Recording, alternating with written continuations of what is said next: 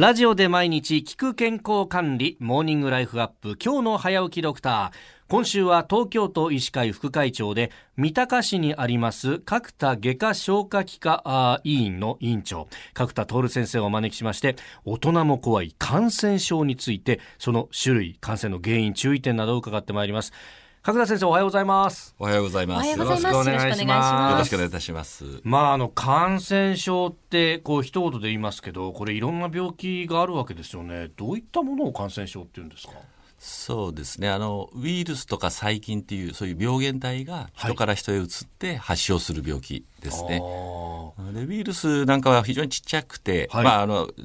細菌っていうのは顕微鏡で見えるぐらいの大きさなんですけど、ウイルスはそれよりももっと電子顕微鏡でないと見えない。大きさが全然違いますし、はい、あとはウイルスは治すことができないんですね。あそうなんですそうなんです。あの細菌には抗生物質っていうのを投与すればあのある程度抑えて治すことができるんですが、ウイルスはどちらかというと抗生物質全く効きませんので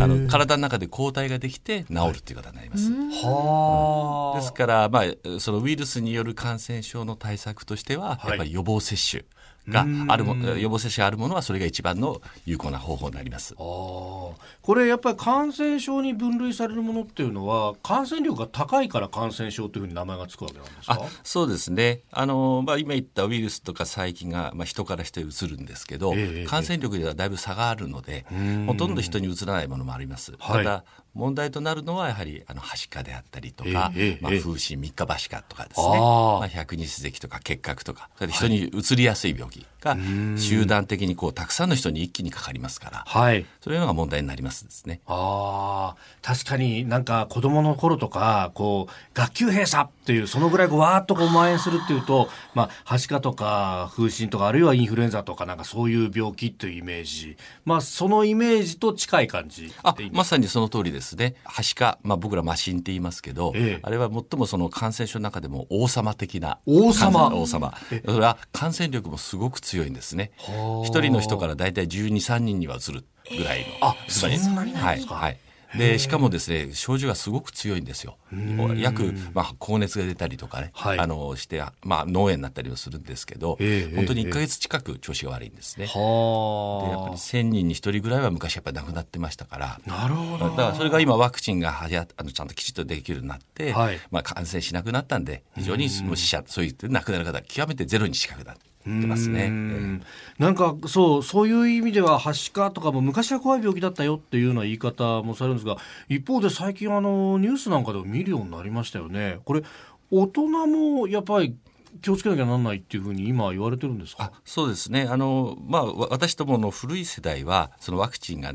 予防中じゃなくなかったので、はい、自然にかかってました。ですからそれだけのまあ危険性もあったんですけど、はい、自然にかかると非常にその免疫力が強くなって抗体を一生持っているような形になるんですね。ですからほとんど一生かかりません、はい、ただ予防注射の場合は、まあ、以前は1回だけだったんですけどね、ええ、あの8の、そうすると大体抗体が90%から95%ぐらい持つんですけど残残りの5%は1回じゃダメな人もいますし、はい、あとは予防注射だとその何十年も経つとやっぱ抗体価が落ちちゃうんですね。そしてまたかかっちゃうと。ですからまあ今はお子さんは2回予防注射することによって、まあ、ほぼ100%近く抗体を持つことができます。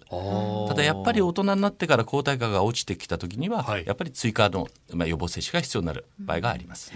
その予防接種を2回受けているかどうかを知る方法っていうのはどういうのがありますか？それはやっぱりあの母子手帳お母様が皆さんつけてお子さんのためにつけとく母子手帳ですね、あそこに、はい、あの予防注射の回数とか日にちが書いてあります。あとはかかった病気なんかもしっかり書いてありますからあ、あの母子手帳は極めて重要なんですね大人になっても。プラス今後外国に行くときに、はい、ワクチンをもしやってないと入国が拒否されちゃうこともあるんですね。そうですよね、特に留学に行ったりとかお仕事で、ですからそれは極めてその方の過去のワクチンの接種歴というのは重要でして、はい、自分の健康を自分で管理するっていう意味では、ぜひ自分で持ってていただきたいというふうに思います。はい